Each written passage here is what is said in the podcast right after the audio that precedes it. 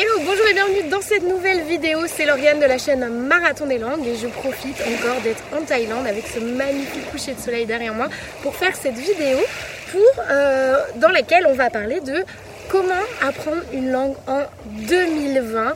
Euh, qu'est-ce qu'il faut faire pour réussir? Qu'est-ce qu'il faut faire pour réussir à parler fluidement et, couramment euh, une langue, n'importe laquelle? On se retrouve juste après le jingle.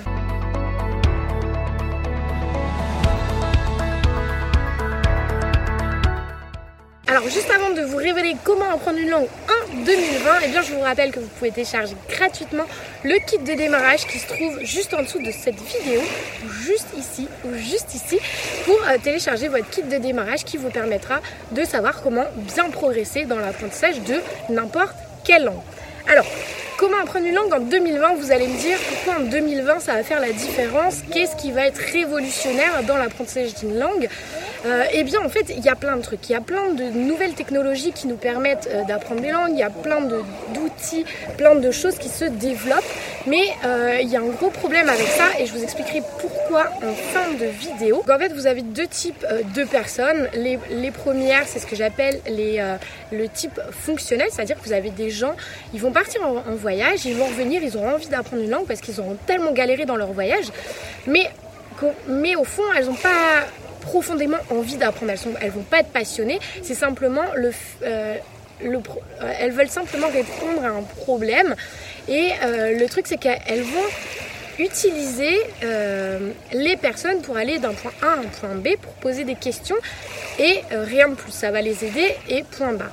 Mais il y a un deuxième type de personnes, et c'est là euh, euh, où, moi j'interagis, c'est que vous avez ceux qui sont passionnés, qui veulent vraiment apprendre une langue pour apprendre la langue et pas simplement en, faire un usage fonctionnel. Alors effectivement, ça va être utile et pratique quand vous serez à l'étranger, mais euh, si vous ne le faites euh, si vous ne faites l'apprentissage uniquement dans, une, euh, dans un raisonnement de fonctionnalité, eh bien ça, vous, n'allez pas être suffisamment motivé pour apprendre. Et à ce genre de personnes, je leur dis, mais en fait, n'essayez même pas parce que c'est pas parce qu'on peut apprendre une langue euh, très rapidement que vous allez y arriver si vous n'avez pas ce levier, cette motivation. Et en fait, une langue, c'est pas simplement une association de mots, de vocabulaire, de grammaire. Une langue, ça va beaucoup euh, plus loin que ça.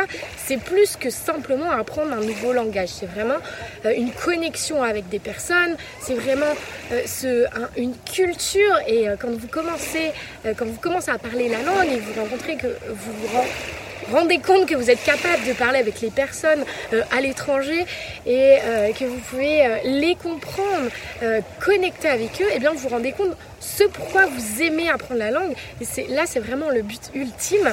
Et ça, vous le découvrez au fur et à mesure de l'apprentissage. Et c'est pour ça que généralement, les personnes qui sont vraiment motivées, eh bien, elles, enfin, qui, se rendent compte de ça, elles apprennent, pas seulement une langue, mais elles en apprennent une deuxième, une troisième, et ainsi de suite. il y a une citation que j'aime vraiment beaucoup euh, Nelson Mandela qui vous dit If you talk to a man in, in a language that he understands, that goes to his head. And if you talk to a man um, in his own language, that goes to his heart. To his heart.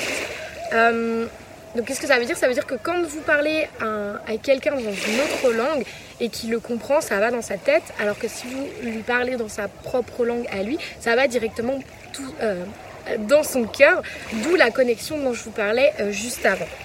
Donc, est-ce que, pour répondre à la question, est-ce que comment on apprend une langue en 2020 Alors, en fait, il n'y a pas de plan révolutionnaire, il y a plein de nouvelles technologies, comme je vous disais, comme par exemple euh, les, les traducteurs vocaux instantanés, qui c'est un appareil qu'on tient comme ça, euh, auquel on parle et qui traduit directement. Mais ça, ce, genre d'outil, je le recommande uniquement si vous n'avez pas cette passion d'apprentissage, mais euh, plutôt vous êtes dans, le premier cas des personnes euh, fonctionnelles, parce que même si on appelle ça un traducteur instantané, eh bien vous perdez en spontanéité quand vous échangez avec une vraie personne.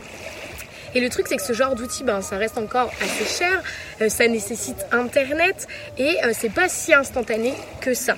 Donc, moi, ce que je vois en fait avec toutes ces nouvelles technologies qui, déboulent, c'est que euh, c'est c'est comme le syndrome du shiny object. Ça veut dire, c'est le syndrome de l'objet brillant. Donc, ça veut dire que si par exemple vous avez une nouvelle technologie qui arrive, vous allez aller la tester, vous allez abandonner, vous allez voir, hop, une nouvelle technologie, vous allez la tester, l'abandonner, etc. Et ainsi de suite. Dès que vous voyez un nouvel objet brillant, hop, hop, hop, vous allez chercher et finalement ça ne va pas vous faire avancer dans votre apprentissage euh, des langues. Et ce que je vous recommande, c'est vraiment de revenir aux bases, euh, comme je disais, le socle de base, qu'on soit en 2020 ou en 2040, une langue s'apprendra toujours de la même manière quand on connaît les principes euh, qui fonctionnent. Donc c'est quoi ces principes qui fonctionnent? Comme vous le savez, moi c'est la, la méthode que j'appelle la méthode PRI, donc la pratique, la régularité et l'immersion. Si vous respectez ces trois principes, eh bien vous allez parler euh, de manière, vous allez réussir à apprendre efficacement une langue et non pas en vous éparpillant à droite à gauche avec 50 000 outils euh, parce que c'est la meilleure manière euh, d'échouer. Donc je vous rappelle la pratique, il faut parler, pratiquer, pratiquer, pratiquer. la régularité, le faire aussi souvent que possible, pour moi c'est tous les jours. Et enfin l'immersion, être immergé dans la langue, que ce soit par des podcasts, des musiques, tout ce que vous pouvez trouver pour euh, progresser dans la langue que vous voulez apprendre.